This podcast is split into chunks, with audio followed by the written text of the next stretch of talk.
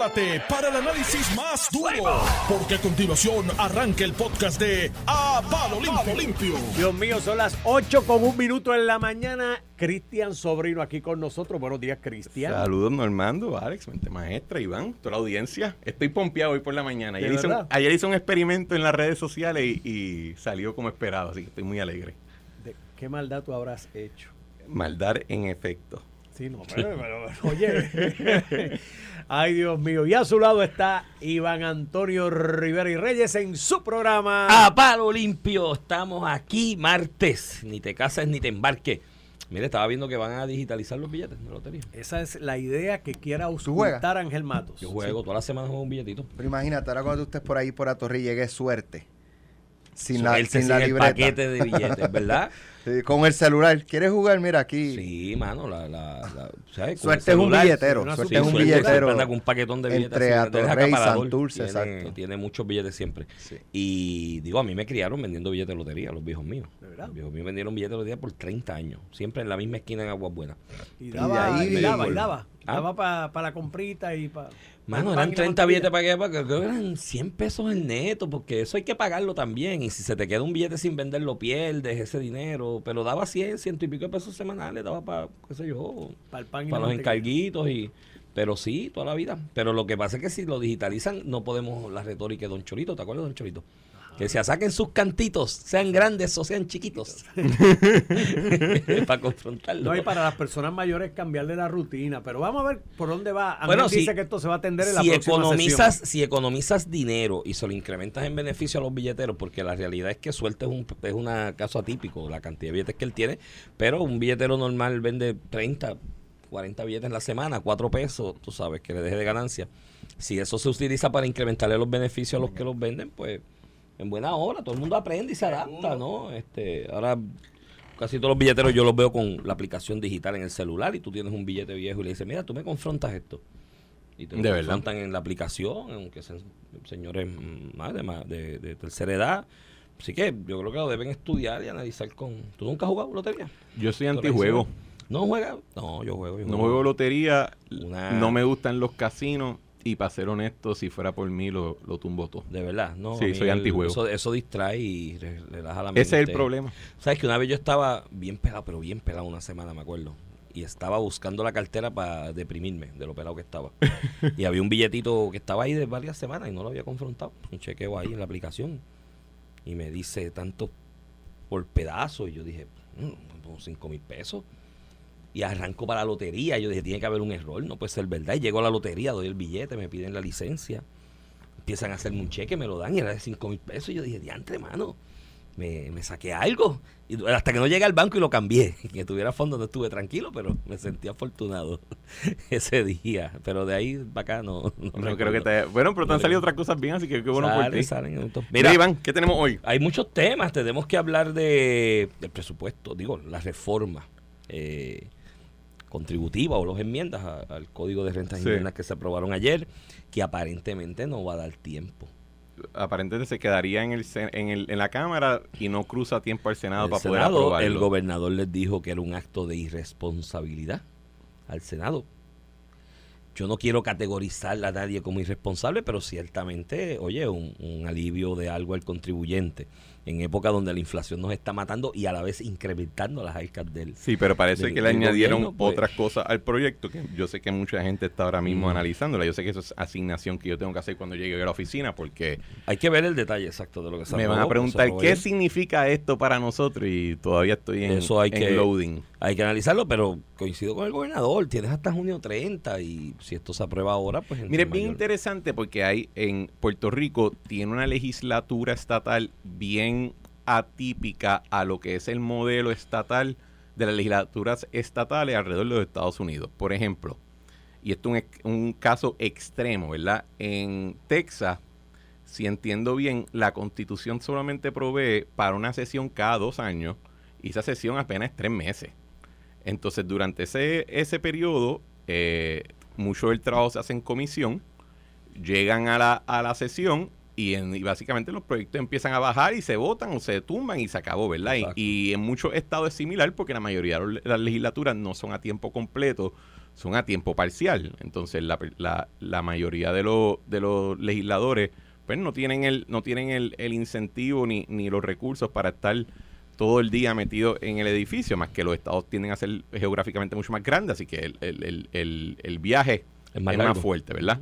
Eh, en Puerto Rico hemos esencialmente ya llegado a, una legislatura parlamentaria donde está permanentemente en sesión, eh, excepto uno que otro receso de un mes o dos entre medio.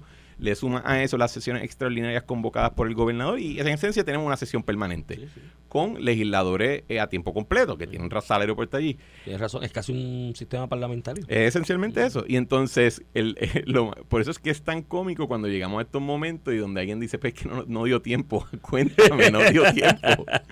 Eh, y, no, y no estoy haciendo un juicio valorativo, es lo que es. no, pero, pero, es la realidad. pero es, interesante entonces ver que, que se diga, pues que no, no dio tiempo porque estuvimos trabajándolo tanto, pero y uno ve entonces Sí. casos análogos con menos tiempo y pero aprueban más cosas. Pues creo que en eso, eh, yo creo que aquí detrás de esto es lo que hay es ver cómo voy aguando las propuestas que salieron del Ejecutivo.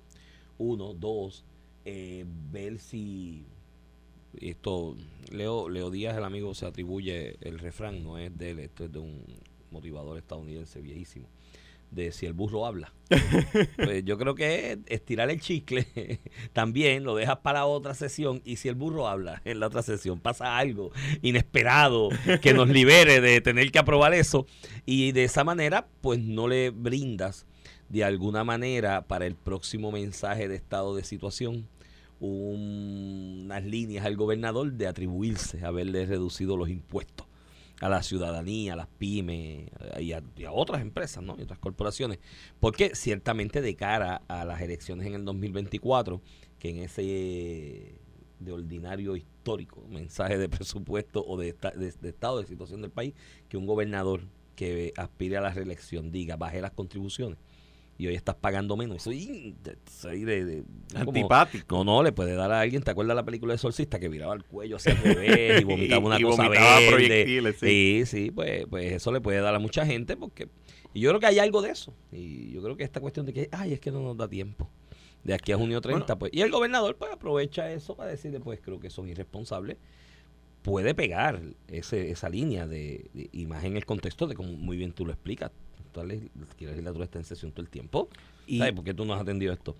Eh, ciertamente le puede salir el tiro por la culata, como dicen en el campo. Y yo le sumaría a, lo legi- a la- siguiente. a la- a los del Senado. Yo le, yo sumaría lo siguiente a, a tu línea, que estoy de acuerdo con ella, que, mira, estamos en un mundo, en un Puerto Rico ya desde el 2016, o sea, casi eh, siete años eh, con una junta fiscal que si algo ha quedado ya manifiesto mediante las decisiones del Tribunal Federal Local eh, o el mismo circuito apelativo en Boston es que tiene el poder de anular leyes y no tiene que justificar mucho para hacerlo. Y entonces cualquier asunto que es contributivo tiene ese monte que, que, que escalar, ¿verdad? Y, y hay una manera que tú puedes atender esa, ese reto y es aprobar las cosas rápidamente para tirarla esencialmente contra la pared para ver si pega o no, porque la Junta entonces tiene menos tiempo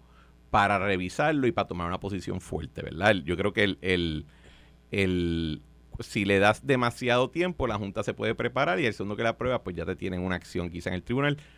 Pero eh, no creo que ese tipo de pensamiento estratégico y táctico es lo que está detrás de, de este de este impasse que hay con la reforma contributiva. Creo que es lo que tú dices, es para, para afectar al gobernador, pero entonces le das una bala al gobernador de si en efecto no se, comprueba, no se aprueba a tiempo o, él, o no se puede viabilizar porque la Junta se opone o, o radica una acción judicial, decir, bueno, porque como ellos se pusieron a traquetear tanto con los que yo le envié, como ellos se pusieron a añadirle cosas que no estaban contempladas, eh, mira, dañaron el proyecto y la Junta lo tumbó y ahora estamos sin eso por culpa de ellos, que le abona el argumento que tú haces. Sí, sí, eso es parte de lo que de lo que vamos a entrar. Mira, también ese renglón, ayer, el gobernador, de igual manera, eh, le dio,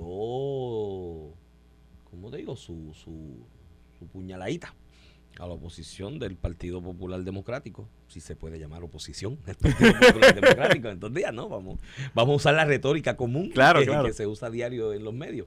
eh, le dio, le dio su, su, su cantacito también cuando respecto a la reforma electoral o al código electoral, los cambios a la enmienda al código electoral, promesa de campaña, eh, objetivo de juramentación de cada uno de los presidentes de los cuerpos legislativos, militantes y electos por el Partido Popular. Los demás partidos minoritarios. Los demás partidos minoritarios, pero especialmente el Partido Popular. Eh, tema de campaña en la elección esta de presidente que hubo Ajá, interna, claro, que todo claro. el mundo iba a derogar el código electoral. Todo el mundo. Todo el mundo era de cambiar, porque es que nos robaron las elecciones con el código electoral y hay que cambiarlo para que no nos las roben de nuevo. Todo el mundo, entonces, lo mismo le dice, eh, muchacho, eh, se acaba en el 30 de junio, estamos esperando las enmiendas esas de ustedes que ustedes iban a traer y que unas enmiendas que iba a traer. El nuevo presidente dijo que ahora sí que iba a hacer enmiendas y cambios sustanciales al código electoral, diciendo, mira, eh, estoy esperando. Y, y dijo esta frase que es lapidaria en el argot pueblerino puertorriqueño de se te fue la guagua. Les dijo, se les está yendo la guagua. No, Con y- esto, si no lo hacen de aquí al 30 de junio, se les va la guagua. Yo no sé si a- alguna vez a, alguna vez a ti te han dicho eso, pero eso es lapidario y mortal. No, y- el día te- que te gustaba esa nena mucho, que tú ibas a salir y por alguna guagua. razón no, no saliste con ella en ese momento, y después hacías un acercamiento y te dice, no, mano, es que no era ahora, se te fue la guagua. Y era como esa puñalada en el medio. Me, del me ha pasado en muchos contextos, no solamente ese, y sí, te tengo que admitir que es un, un punzal directo No, al corazón. no, es horrible. El, pero fíjate, mira lo, otro interesante. Si se llega a el- el- la cri- las dos críticas principales a la, al código electoral del 2020 era cómo alteraba el esquema administrativo de la Comisión Estatal de Elecciones y segundo, que se aprobó bien rápido y justo antes de las elecciones, ¿verdad?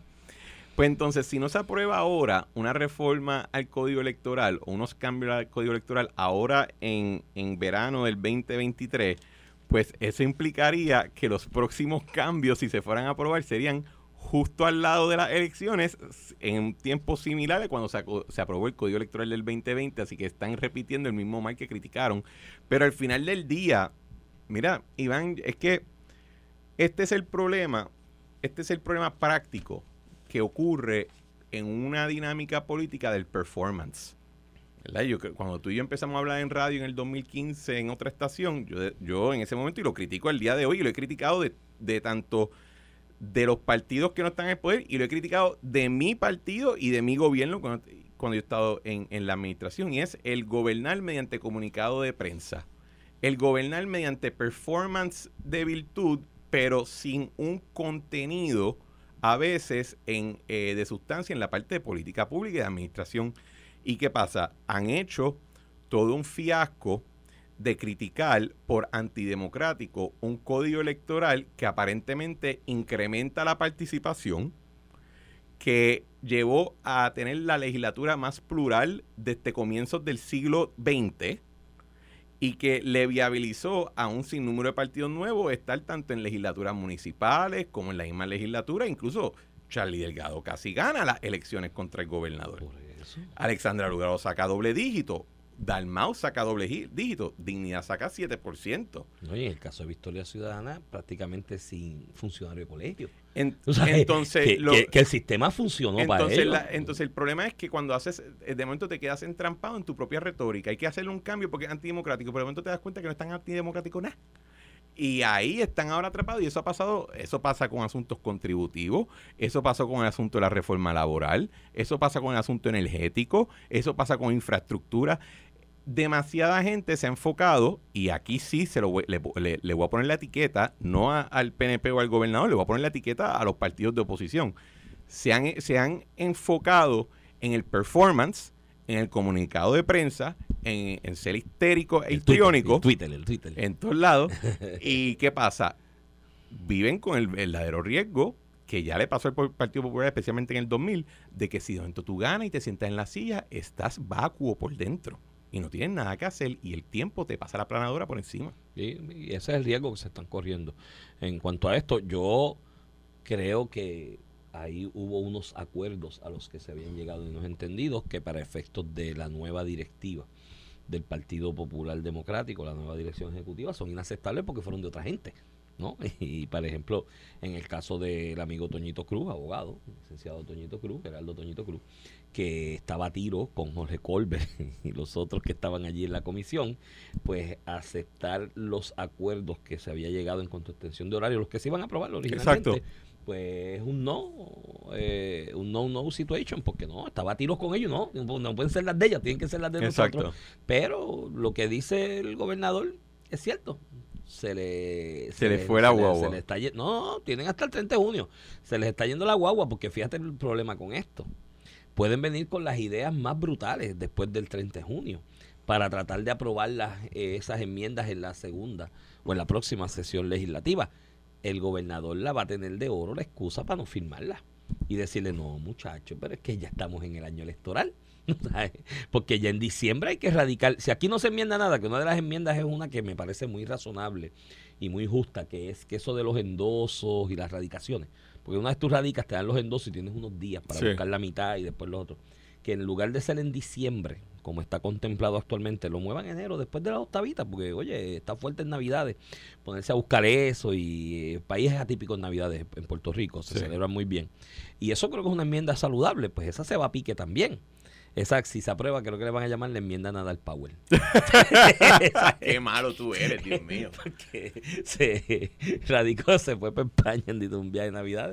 Todo el mundo va a España en Navidad también en, en este país. Y pues, Pero fíjate, los endosos. Mi, mi El impresión, asunto es que, que, que si no se aprueba, el gobernador la va a tener de oro porque le va a decir, no, no, no, muchachos, ya estamos en periodo eleccionario. pero ven acá. no la voy a firmar Iván- porque hay que, hay que hacer reglamento. Iván, y tú, y yo creo que le prestas más atención a, a la- a los asuntos electorales que yo, que, que admitidamente no lo encuentro un poquito seco y, y no me conmueve mucho.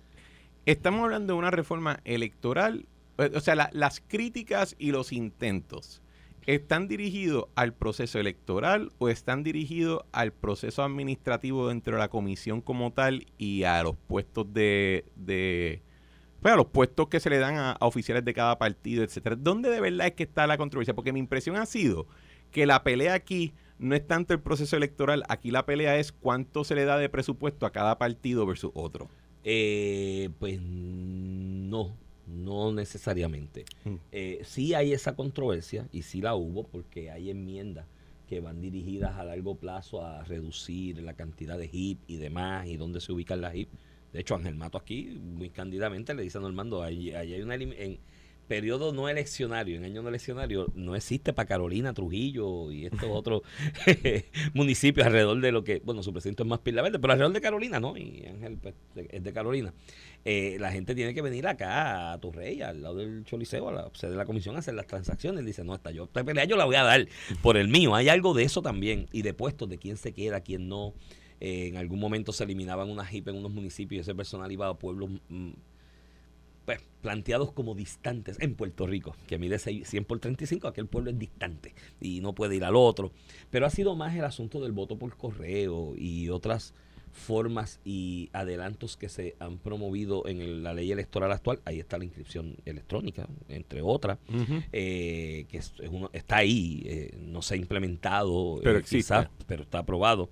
Y otras medidas que el Partido Popular entiende, a mi, que, a mi entender, no valga la redundancia, entiende que necesitas una cantidad de funcionarios enorme para el contrapeso necesario en este sistema de desconfianza eh, eh, electoral que hay en Puerto Rico, vigilar las transacciones, ¿no? Y ellos entienden que necesitas un montón de gente para eso y que no la tengo. Y estos PNP los tienen. Ok. Pues porque los PNP hicieron el trabajito. Se organizaron enrollaron las y- manguitas, se organizaron y los tienen. Porque no estaban Por- haciendo performance. y Exacto, fue- ah, exacto. En vez de estar haciendo el performance público y en las redes, en la los medios comunicados y en. Twitter, estaban, mira ahí, como las hormiguitas haciendo el trabajo. Y tú tienes a un Edwin Mundo, una Vanessa Santo Domingo, que convocan huestes electorales y se les llena. y llevan 6 mil, 7 mil a un sitio, ¿me entiendes? Y acá los convocan y van 500. Entonces dicen, no, no las roban así, porque no es que te las roban, gallo, es que necesites el trabajo de tener el acopio del recurso humano necesario y, y requerido para fiscalizar adecuadamente, lo hubieses hecho. Digo, nunca es tarde si la dicha es buena. Claro. En este mes, la, haya habido como seis reuniones, creo que su Manuel tiene un comité especial de análisis. De la mejor forma de hacer, de hacer un comité para analizar las propuestas que de verdad vamos a llevar de cambio. Pff, esas seis reuniones hubiese, las hubieses invertido en tiempo. Los que estaban ahí sentados, que eran como 10, a ti te toca tal pueblo, a ti te toca tal pueblo, a ti, y, y en un día cogías 10 pueblos Pero es para que, hacer ese Iván, trabajo del Iván, reclutamiento es que del esto, equipo esto es lo que yo no entiendo. O sea, ¿en pero pues- esto es esto es la mentalidad de al, a- al rescate del semestre. Tú sabes que cuando estás en la escuela hay clases que tú durante el año eh, durante el año escolar no estudiaste y de momento tienes el final y tratas de rescatar el semestre esas dos semanas eh, rompiendo noche y estudiando como un loco, haciendo botella para que cuando llegue el examen puedas sobrevivir y rescata el semestre. Y nosotros, y yo creo que esa mentalidad, desafortunadamente, ha sangrado hasta, hasta tanto en el sector privado eh, como el sector público. Si tú eres un partido político, la única razón tuya de ser es elegir eh, eh, procurar la elección de personas suscritas a tu partido, afiliadas a tu partido, y que no se elijan personas de otro partido. Esa es la única razón de ser. Y parte de la manera que tú haces eso es estableciendo ya un programa de política pública o una lista de cosas que tú dices, cuando nos sentemos en la silla, esto es lo que vamos a hacer. Porque cuando te sientas en la silla, no tienes tiempo para eh, estudiar y filosofar y debatir. Suponen que el, el punto entero de tener un partido es que cuando tú llegues ya eso está cuadrado. Ya tú hiciste el trabajo, eh, el ejercicio intelectual. Se supone que alrededor de eso es que haces acopio de apoyo Entonces, electoral ¿cómo- y de gente que te vota que ti? seguimos teniendo esta situación donde personas eh, ganan una silla y cuando le dicen, ok, pues ¿qué vamos a hacer? Le dice, pues tengo que, fíjate, tengo que pensarlo, pero es que tú no lo pensaste antes. O sea, ¿qué diablo es lo que tú estabas haciendo antes de que te... De, de- o sea, ¿qué te hizo pensar que entonces tú merecías sentarte en la maldita silla? Esa es la pregunta elemental. Y de eso señalas muy bien que quizás se pecó en el 2000. En el 2004, eh, no tanto, porque ahí la legislatura pues, estaba en manos del PNP y fue un poquito complicado. No hubiese sido por los auténticos. el Senado, muchachos, eso sí es un desastre, ese, ese cuatrenio. Y 2013 al 2017, pues todos vimos, hay una junta. ¿sabes? Este, creo que sí, tienes, tienes un punto ahí válido. Este, todo se va en el performance y demás, pero la sustancia y es un peligro. Y oye, le pasa a los independentistas y a los de Victoria Ciudadana también, pero por mucho. Bueno, yo te, sabes. puedo, yo te puedo decir que el movimiento independentista es casi, ya ha sido en esencia No, ahora es la- reducido ahora es la a, una, a una subcultura A la popularidad, cultural. a la popularidad y la subcultura esta que tú señalas del arte a la irreverencia personificado pero- en Juan Dalmau, que se le da muy bien. Aquí Eh, llega aquí llega la República y van a estar eh, llorando en, lo, Bueno, en se la lo he dicho. esquina. Yo Porque no, decía- no porque sean, porque no van a saber qué hacer con ella. Yo se lo decía a los muchachos en el refugio, muchachos, espabilesen porque va a llegar la República Socialista por los portones de la Yupi, ustedes van a estar aquí en el refugio bebiendo chichaitos y se la van a perder. Metan manos a enrollarse las mangas. Mira, vamos a la pausa, cuando regresemos vamos a coger el tema del tren urbano y vamos a coger la toma del Congreso. Vamos. Porque como que nadie está hablando de eso y hay mucho mito, realidad eh, alrededor del tema, mofa, cosas en serio que tenemos que escudriñarlas porque eh, no todas las cosas son como ven, se ven y no todas las que se ven son como... Y quiero hablar de mi experimento en redes sociales. Ah, vamos a hablar de eso, importante. Estás escuchando el podcast de A Palo Limpio de Noti1630.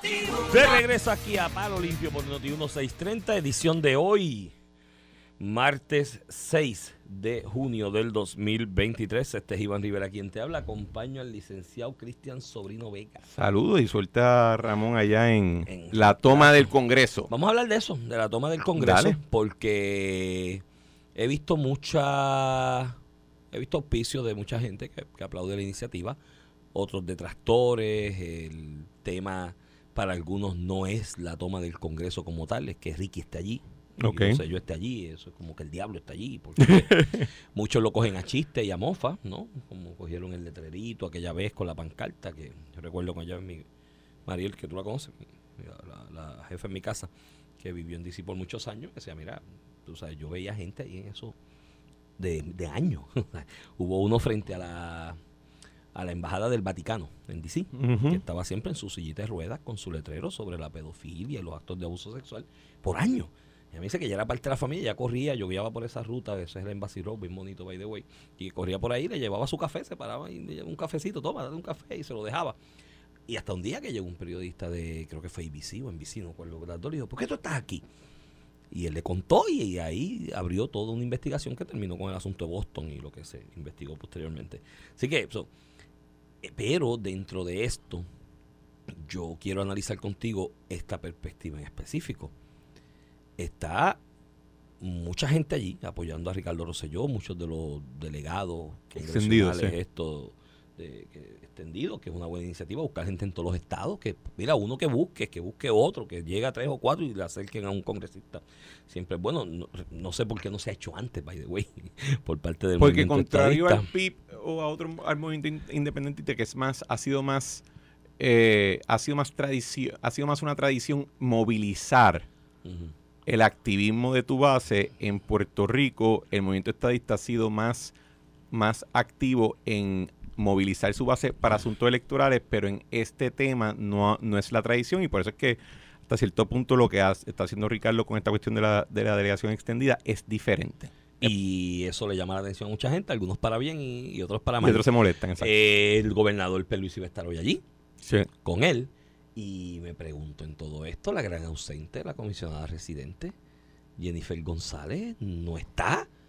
Y ayer, a manera medio jocosa, medio en serio, eh, yo retuiteé un tuit que puso la comisionada que tiró una monserga ahí sobre los pequeños comerciantes y medianos comerciantes en Puerto Rico para mejorar la economía, aumentando la exportación de manera resiliente. Todas esas frases huecas que tú dices en un tweet y, que, después tú dices, pero dime cómo lo vas a hacer, o sea, porque es chévere. Y yo pues lo retuiteé y puse, sí, queremos la paz mundial y que se acabe la hambruna en el mundo. Buenas noches, gracias.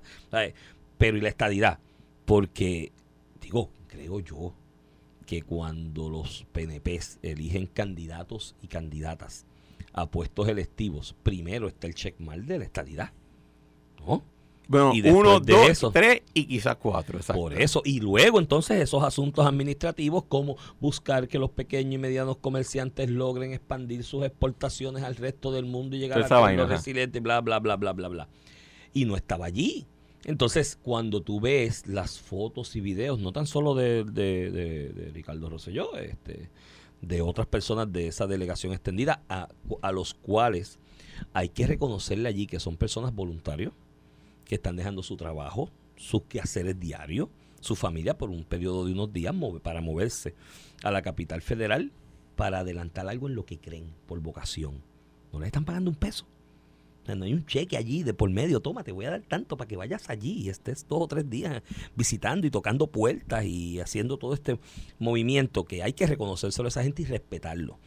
Muchos de los que no profesan, yo no soy estadista, pero tengo que respetar eso. Ojalá libre asociacionista nos organizara, eso, pero muchachos, tú le dices y la Mayagüez a hablarle a un grupo y dicen, ay, eso es tan lejos, ay, y, que, y que están tomando cartas en sus propias manos y yo lo veo, hacen que si conferencias en Facebook, ellos se reúnen. Están muy activos y eso es muy positivo de defender lo que creen. Vuelvo y repito, ojalá los libres asociacionistas, pero no, aquí los libres asociacionistas conforman con ir allí al restaurante este de Río Piedras, darse tres vinos, un quesito manchego y un jamón. Pero vuelve a lo que decía.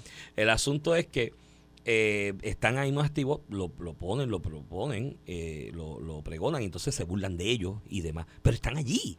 Y la mayoría de ellos, lo que he visto es acercamientos a la ala demócrata. ¿No? al partido, a, legisladores, congresistas del Partido Demócrata, uno que otro visto con republicanos, haciendo alusión a que con un republicano. Entonces, tú tienes una comisión residente que es republicana, que tiene un proyecto de ley allí que los demócratas lo han endosado, que lo han empujado, porque Nidia Velázquez y hasta Alessandro Casio, que se había ido por orden de las uniones, volvió y endosó el proyecto, tienen que buscar republicano y la comisionada no está allí ni ayer ni hoy y parece que mañana tampoco. ¿Y cómo lo vas a probar sin los republicanos? Amiga, explícame eso. Bueno, yo te, yo te diría lo siguiente, ¿verdad? Y, y para ser perfectamente cándido, en esta primaria o guerra fría interna que tenemos en el PNP, yo obviamente tengo mis preferencias. Pero yo, y yo creo que, que tú sabes, yo trato siempre pues evitar no meterme en ese revuelo porque francamente en este momento de mi vida pues no le saco ningún provecho. Pero eh, yo voy a hacer el siguiente comentario más como alguien que es muy amigable al Partido Republicano y que es muy amigable a lo que son las líneas conservadoras y de derecha en Puerto Rico y en su asunto. Nosotros tenemos un problemita y es que el Partido Republicano se ha convertido a nivel nacional en un obstáculo a- al movimiento, no solamente estadista, sino a la descolonización como tal, ¿verdad? A cualquier tipo de modificación, no les interesa tocar el tema, y se ha convertido no solamente en un obstáculo neutral, sino que activo, ¿verdad? Tienen posturas vehementes y, y- y arraigadas sobre el tema. Luego de la animosidad que, que Donald Trump le generó a Puerto Rico. Eso es un hecho. Ok. ¿Sabes qué es la cosa? Que antes esa oposición era del Partido Demócrata y era tan arraigada y tan vehemente. Pero el movimiento estadista, a través de su la- facción demócrata, hizo el trabajo y ahora hoy la estadidad es casi un pa- un- una, una palanca de su plataforma. ¿Verdad? Entonces, no solamente tenemos este asunto del Partido Republicano Institucional, sino que dentro del mismo movimiento estadista conservador se ha germinado una actitud antiestadista porque ya ahora que están metidos en, la, en las redes sociales ya más amplias de, de la derecha dura o se mudan a Florida y están ahora metidos con el Partido Republicano de allá y quieren obviamente congraciarse del corille de allá porque ya no tienen que responderle al de acá, pues están tomando unas posturas más fuertes. Bueno, pues te voy a dar un ejemplo. Eh, Ray Cruz, que el- eh, y, y a mí me gustan los proyectos de Ray Cruz, pero Mm. sacó un, un mensaje, estuvo aquí en Noti1 con Quique Cruz diciendo, eh, ya yo no puedo apoyar la estadía si va a ser una estadía liberal demócrata. Oye, y tú puedes tener ese argumento todo lo que tú quieras con él. Él por lo menos, yo te puedo decir que él se ha ganado el derecho a tener una opinión. Lo, de- lo ves con, por ejemplo, Elizabeth Torres, que aunque a uno le pueda caer mal, ella tiene un following, es sustancial y ella está en esa línea también. Pues si eres la oficial electa de mayor rango republicano y controlas en esencia el Partido Republicano, pues tú tienes un deber de hacerle frente a eso. Eso. ¿Verdad? A por lo menos asumir el liderazgo. Ah, que eso va a causar alguna confrontación. Pues perdóname que te, que te, que te, que le haga daño a un pétalo, Flor, pero eso es lo que te toca, ¿verdad? Y ahí en esa parte, pues tengo Digo- que, me duele coincidir contigo porque no me gusta generar animosidad interna, pero sí hay un asunto donde el Partido Republicano está haciendo obstáculos Y sin lo- confrontación alguna interna. Lo que pasa es que yo creo que aquí hay gente que está mal asesorando a la comisionada residente. ¿Por qué tú crees En eso? el afán este de la lucha interna y la posibilidad de que ella presente candidatura a la gobernación eh, eh, precandidatura para ir a primaria con el gobernador Pedro Pierluisi. Yo creo que a ella alguien la está mal asesorando, indicándole que la manera correcta de adelantar ese objetivo de una potencial primaria contra Pierluisi es alejándose diametralmente de Pedro Pierluisi. Que entre más lejos lo tengas, mejor para ti. Y no necesariamente. Lo que vota en el interior de primaria, de ordinario, es el corazón del corazón de rollo, ¿sabes? de los partidos. Y esa gente, esa actitud de divisionismo o de confrontacionismo no le gusta. Ese distanciamiento. Aquí hubo los otros días, que de hecho yo ni lo comenté esto, lo, vi un video que me enviaron que es del amigo Leo Díaz, que es otra emisora, pero saludos. bueno, no, no, puedo saludar, a la misma hora. Este, de Leo Díaz que le dio la descarga a Jennifer González porque en las exequias fúnebres del padre del gobernador, exfuncionario público del PNP, director de vivienda, ella ni se apareció por allí y fue todo el mundo. Fue hasta Jesús Manuel, el presidente nuevo del PPD, fue todo el mundo, todo el mundo. Y ella no fue. ¿Entiendes? Y que no me venga y me diga, ay, es que tenía agenda legislativa en Washington, sí, cuando se estaban aprobando la extensión de los fondos medicales a Puerto Rico para salvar la tarjeta de salud y salvar lo- lo- lo- los fondos necesarios para el sistema de salud en Puerto Rico y la economía alrededor de la salud. Ella estaba allá en Camuy dando una trulla de Navidad y dame la mano, paloma, para subir a tu nido, qué sé yo. Y no fue, alguien le dijo, no vayas para allá. ¿sabes? Usted- luce mal, se ve mal. Y creo que en este movimiento, como es la toma del Congreso, organizada por la delegación esta extendida que le ha llamado y la ha denominado Ricky Rosselló, que es el único que no cobra, de los que fueron electos aquí y de los más que ha hecho. O sea, Yo se lo decía a un par de amigos míos. De hecho, cuando esa pa- ley, yo decía, ser problema- honesto, pa yo decía, honesto- el problema de esa ley no es la idea, es el sueldo. A la que le pusiste sueldo la mataste. No, no, yo te voy a decir algo. Va a tener mucha Y, gente. y lo dije en esta un estación, lo digo en esta estación y no he cambiado de posición. Ese proyecto terminó siendo un fiasco. Y de no ser por Ricardo, Por eso. sería un, un circo Pero el lo tiempo, que terminó siendo. el tiempo me dio la razón porque amigos estadistas, cuando se estaba ilvanando esa idea, yo le dije, no le pongan salario. En Puerto Rico debe haber siete personas estadistas con credibilidad, con acopio dentro de las huestes estadistas para que lo apoyen en una elección de ese tipo, que estarían dispuestos a hacerlo sin cobrar salario. No, el error, el error y al ponerle hacer- salario, llamaste gente a buscarse un, el, un- el un error, el error fue hacer un proyecto sin tener en mente ya quiénes ibas a postular. Eso también es parte- Bueno, pero una cosa va de la mano de la otra. No tenías la- en mente la- quiénes iban a postular. Entonces, lo que dije ahorita, encima no le se chavo. improvisa cuando te sientas en la silla, ¿verdad? Eh, mira, Iván, Pero nada, lo- lo- el asunto es que la delegación extendida, yo creo que a, a alguien le dijo a Jennifer, no vayas para allá, porque eso es de Ricky, y no puede estar cerca de Ricky, y va Peluisi para allá, no puede estar cerca de Peluisi. Yo creo que es un error. Hubiese lucido mejor ella estando allí. Pero mira, y organizar su gente ese republicana y visitar republicanos. no quizás es un error o quizás no, quién sabe, ¿verdad? Pero más allá de eso, el issue que traje originalmente para mí es lo más crítico donde la persona que ostenta el cargo, el cargo público de mayor jerarquía dentro de una facción conservadora, republicana, lo que quieras decirle, pues no ha mostrado públicamente, por lo menos, quizás si lo hace privado, pues qué chévere, pero nadie se entera. No ha mostrado públicamente un frente a esa oposición principal al movimiento estadista. Y entonces, ¿qué pasa? Entonces tienes personas conservadoras que dicen, bueno, si entonces el, la estadidad es un asunto solamente de liberales y de demócratas, pues yo no, yo no tengo lugar aquí. Y ahí es que viene el problema, porque cuando tú creas el vacío, alguien lo va a ocupar. Claro, claro. Y ahí esa, esa, y lo digo de verdad, una crítica de buena fe, no lo digo de, de para hacer daño y nada, pero es importante. Veremos hoy cómo se da el transcurso del día. Creo que a las 10 de la mañana hay algún tipo de expresión conjunta o de atención de medios conjunta de parte de Ricardo Rosselló y de, y de Pedro Pierluisi. Veremos lo que sucede de ahí, pero eh, yo para mí, si yo fuera estadista, yo estaría mirando con bastante suspicacia la ausencia de la, de la, de la comisionada residente en ese movimiento que se está dando hoy con sus luces, con sus virtudes con sus fallas que pueda tener o debilidades del movimiento, pero algo, se- mira, me, me apunta una radio escucha Sí. y me dice que ya son más de 8 mil los delegados extendidos, que son gente que votan allá, ¿me entiendes? Y que se le pueden identificar a un congresista como, eh, Tu votante. como tu votante constituyente Hey. de tu precinto. Eh, vuelvo y te repito, no sé por qué no se había hecho antes, una muy buena iniciativa. Y yo, aquella vez que vi lo de Ricardo Rosselló con el letrerito Bueno, Iván, Casablanca, an- que lo vieron a chiste, yo dije, ojo, no cojan mucho las cosas, que ha sido uno de los problemas aquí de los populares de Happy.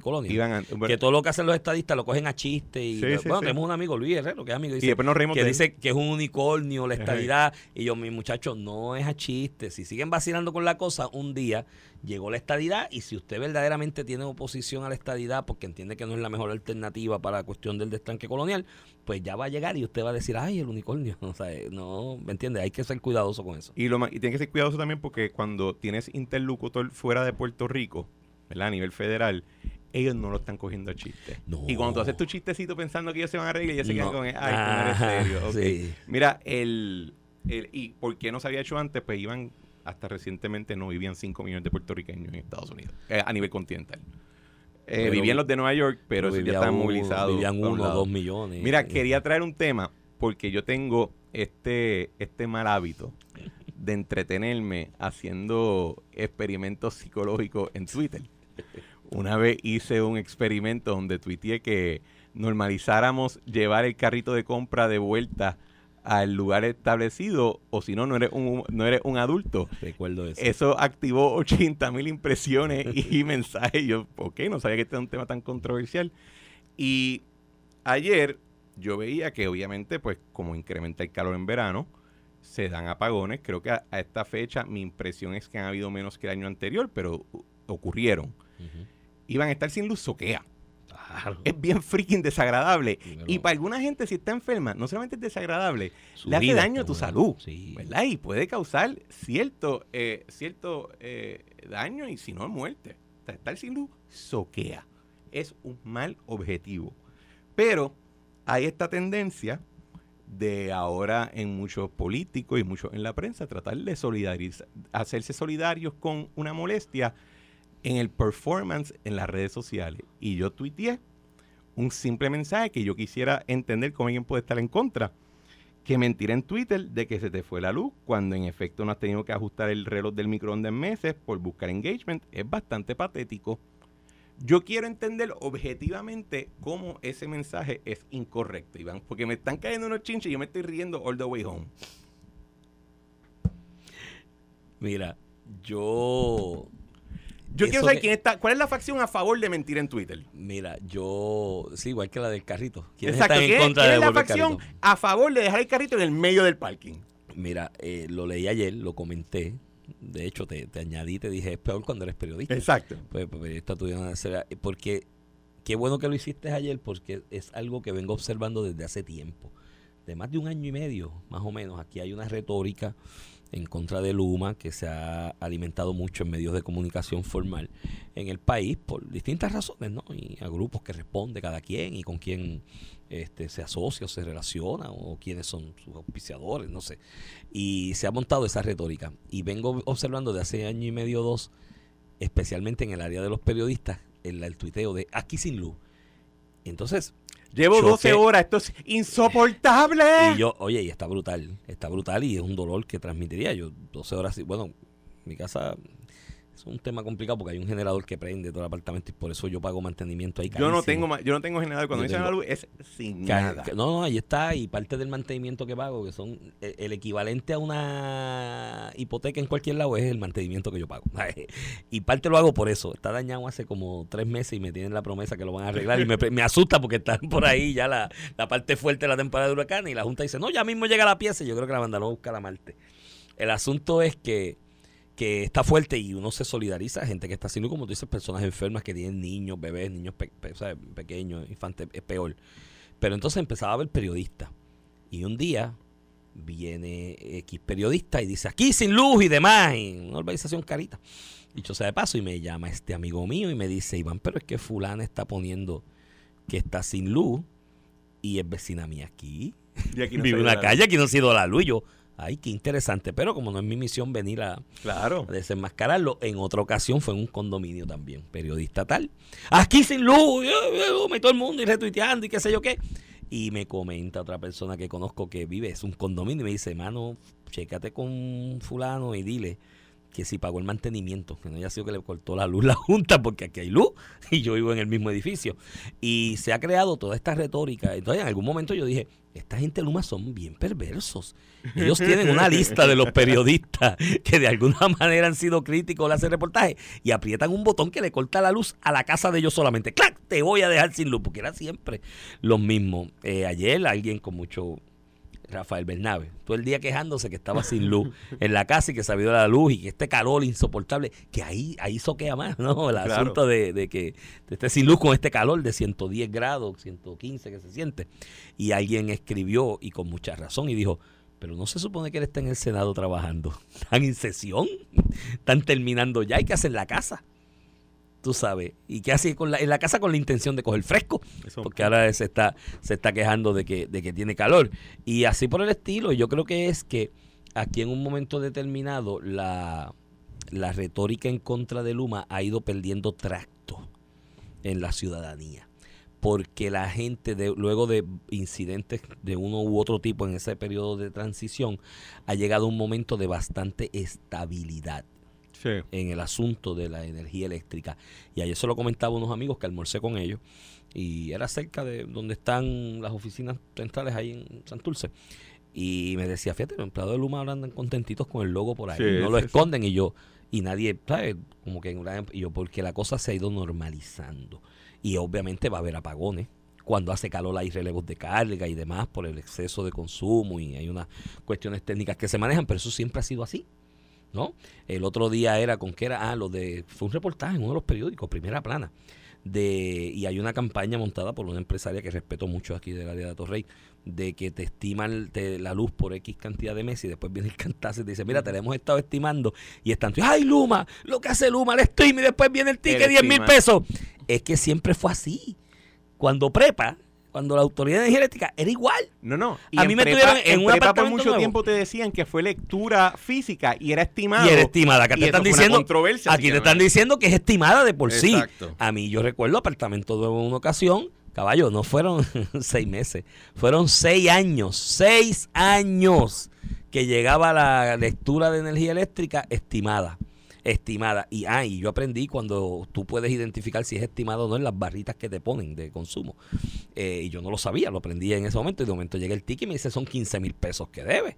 Porque es que te la hemos estado estimando todo este tiempo y la lectura real es tanto. Y pues hay unos planes de pago y unas cuestiones.